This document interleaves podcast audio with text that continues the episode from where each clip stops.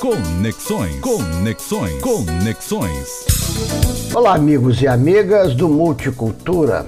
Hoje, 7 de junho, é comemorado no Brasil o Dia Nacional da Liberdade de Imprensa, data instituída em 1977, quando um significativo número de jornalistas escreveu um manifesto em defesa do final da censura e da liberdade de imprensa no Brasil.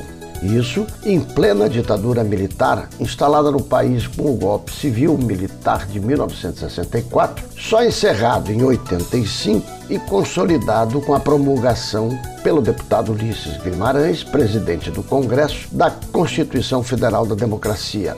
Essa que ficou conhecida como a Constituição Cidadã, hoje profundamente mutilada. Esse era o duro período de nossas vidas e as manifestações de jornalistas em defesa da liberdade de imprensa e da redemocratização do país foram muito importantes, pois vivíamos um governo ditatorial, violento e todo tipo de manifestação era, de um lado, um perigo, um temor, de outro, uma esperança de que a sociedade se mobilizaria cada vez mais, dando também esperança e luta para que dias melhores viessem.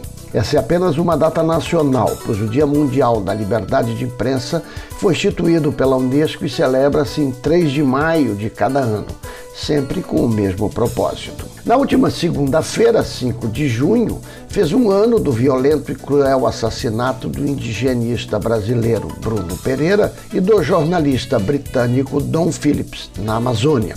E valendo-se da data, a importante organização Repórteres Sem Fronteiras manifestou-se contra a lentidão da justiça brasileira de elucidar o caso, como também divulgou dados sobre a violência contra jornalistas na região amazônica. Segundo esses dados, publicados em sua página na internet, desde 5 de junho do ano passado até maio desse ano, foram registrados 62 casos de ataques a jornalistas, equipes de reportagens ou meios de comunicação na Amazônia.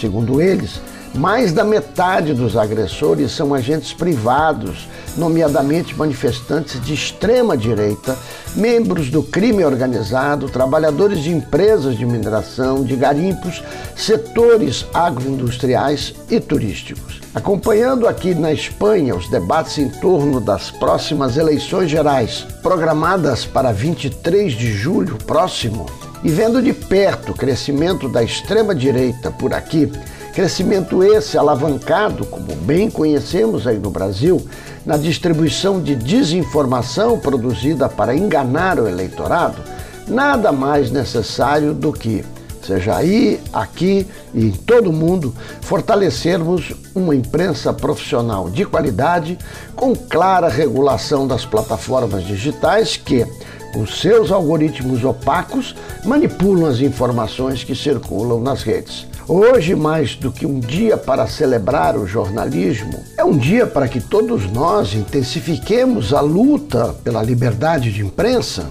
e da democracia. Um abraço, amigos e amigas, e até semana que vem.